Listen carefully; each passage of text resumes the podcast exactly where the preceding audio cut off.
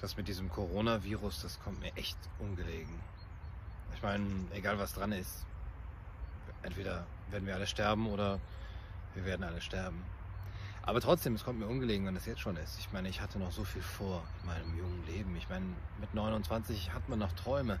Was will ich alles werden? Ich will der weltbeste Schriftsteller werden. Ich will drei Millionen Abonnenten auf YouTube.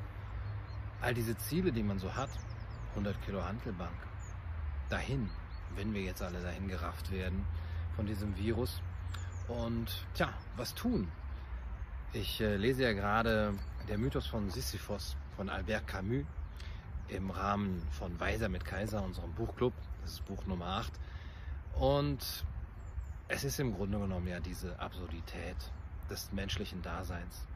Die Absurdität besteht für Camus darin, dass die Welt auf der einen Seite leer ist, dass sie keine Bedeutung hat, dass sie grausam ist und dass wir keinen Sinn in ihr finden können. Und auf der anderen Seite, dass wir dieses unglaubliche Bedürfnis nach Sinn und Bedeutung haben. Und das ist ja alles dahin. Wenn unser Leben mit einem Mal ausgelöscht werden kann. Und nicht nur unser eigenes individuelles Leben, sondern im Grunde genommen den Fortbestand der ganzen menschlichen Zivilisation, für den wir doch so lange und so hart gearbeitet haben. Wenn das so ist, dann ist doch alles absurd. Und wie umgehen mit dieser Absurdität? Das ist die Frage. Was tun? Und im Grunde genommen gibt es zwei Möglichkeiten. Es gibt die von Camus und es gibt die von Kierkegaard. Also wenn man einmal die Absurdität des menschlichen Daseins angesehen hat, eingesehen. Also Kierkegaard, der letztendlich sagt, ja gut, das Leben ist leer, äh, nichtig, grausam, kurz. Und letztendlich kann meine Vernunft keinen Sinn darin erkennen, Deswegen muss ich, um selber gesund zu werden, den Sprung in den Glauben wagen, den Sprung in das Christentum für Kierkegaard.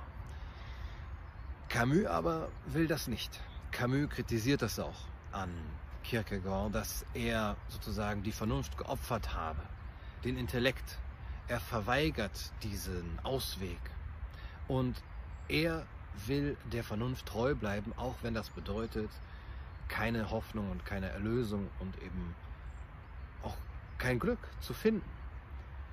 Und für Kierkegaard ist das Glück auch nicht menschlich möglich in, in diesem Leben, aber eben mit der Hoffnung auf ein, auf ein, ein transzendentes, doch immer noch eine gewisse Möglichkeit der Selbstüberwindung da.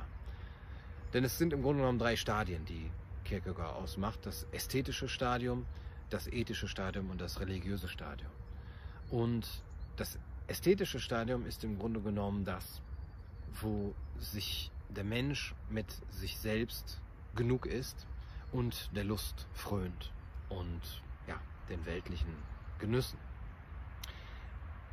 Und wenn der Mensch dann merkt, dass das ihm nicht reicht, dann geht er über in das ethische Stadium, aber auch da kann er nicht lange verweilen, denn letztendlich wird seine Sehnsucht niemals befreit werden, nicht im ästhetischen, nicht im ethischen Stadium, aber er muss sich befreien dadurch, dass er in das religiöse Stadium eintritt, in den Glauben und dann kann man gesund werden. Aber Camus kritisiert das. Camus sagt, nein, das ist ein Ausweg.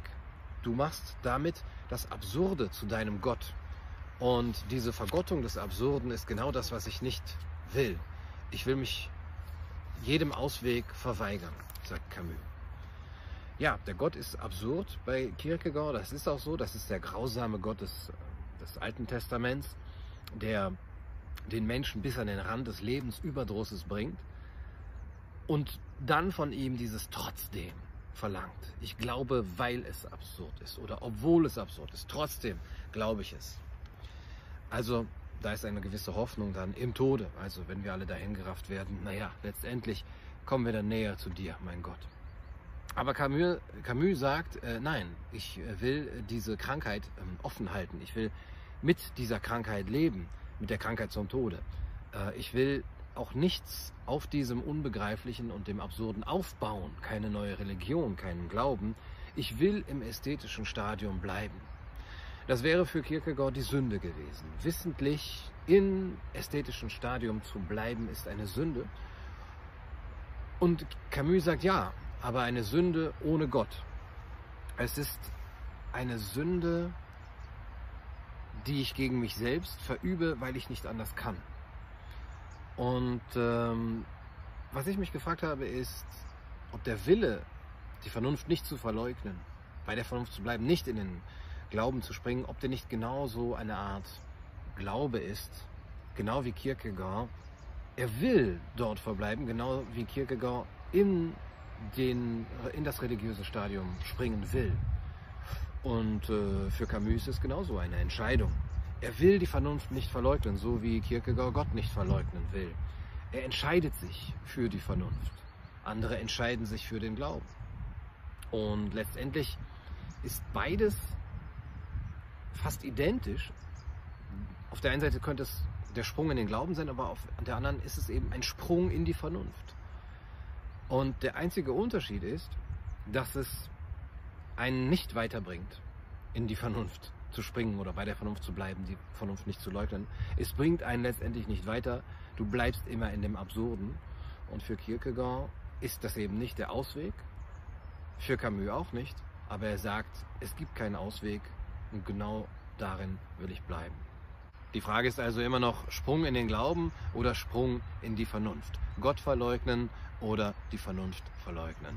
Camus oder Kierkegaard? Was meint ihr, was ist die bessere Reaktion auf die Absurdität des menschlichen Lebens?